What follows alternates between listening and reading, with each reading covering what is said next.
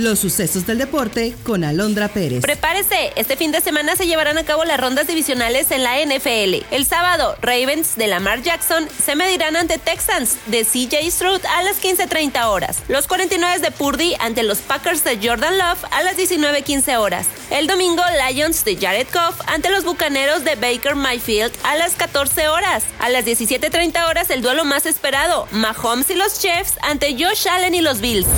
Este viernes arranca la jornada 2 en la Liga MX. Puebla se enfrentará al Necaxa a las 19 horas y Pumas al San Luis a las 21 horas. El sábado, Toluca frente al Mazatlán a las 17 horas. América ante el Querétaro a las 19 horas. Y Atlas ante el Tijuana a las 21 horas. El domingo, Tigres ante Chivas a las 18 horas y Santos ante el Monterrey a las 20 horas.